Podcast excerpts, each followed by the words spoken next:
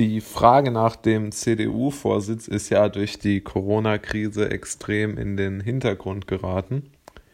Äh, also zumindest mal nach, nach jetzigem Stand der Dinge. Und man muss sich ja schon mal überlegen, jetzt, äh, wer das wird. Denn die Kanzlerschaft des neuen CDU-Vorsitzenden kann man eigentlich kaum in Frage stellen, wenn man die aktuellen Wahlergebnisse sich so anschaut. Das heißt, wen auch immer die CDU zum Kanzlerkandidaten macht, die Wahrscheinlichkeit, dass er oder sie Kanzler oder Kanzlerin wird, ist ja doch extrem hoch. Ähm, ich denke, dass sowohl ähm, Armin Laschet als auch ähm, Markus Söder die aussichtsreichsten Kandidaten sind. Ich denke immer noch, dass, ähm, äh, dass Jens Spahn da noch nicht ganz aufgegeben hat. Das ist einfach meine Meinung. Es wird zwar immer was anderes behauptet, aber so wirklich hieb- und stichfest ist auch das nicht. Und der zweite Punkt, den ich auch noch anbringen wollte, ist ja der Friedrich Merz. Der wird ja so vor allen Dingen bei den wirtschaftsfreundlichen CDU-Wählern und auch CDU-Mitgliedern und insbesondere bei der Jungen Union als, ähm, als Favorit eingeschätzt. Nur glaube ich, ist dort mittlerweile zu sehen, dass das relativ unwahrscheinlich wird. Denn die Ministerpräsidenten sind durch die Corona-Krise so in den Mittelpunkt geraten, dass der Friedrich Merz halt einfach aus dem Fokus der Menschen gerückt ist. Und vor allen Dingen hat er keine Wahlkampferfahrung oder zumindest keine wirkliche.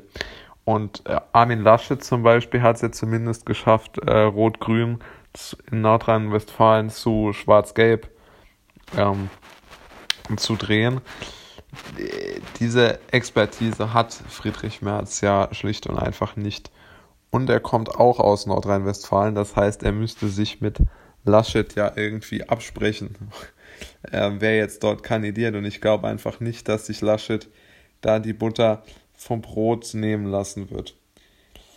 Dann für mich wird es auf das Duell Laschet gegen Söder herauslaufen.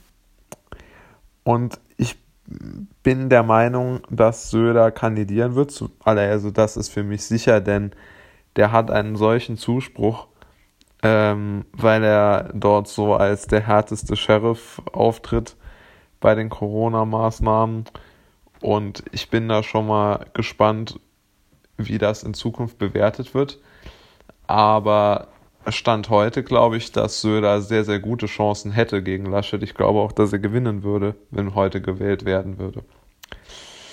Denn Laschet hat zum Beispiel ein Problem, ähm, bei, der, bei der Zustimmung der Wähler aktuell. Also er hat gerade minus 20 Prozent in, in Nordrhein-Westfalen bekommen. Das ist jetzt wirklich äh, nicht gerade so wahnsinnig gut.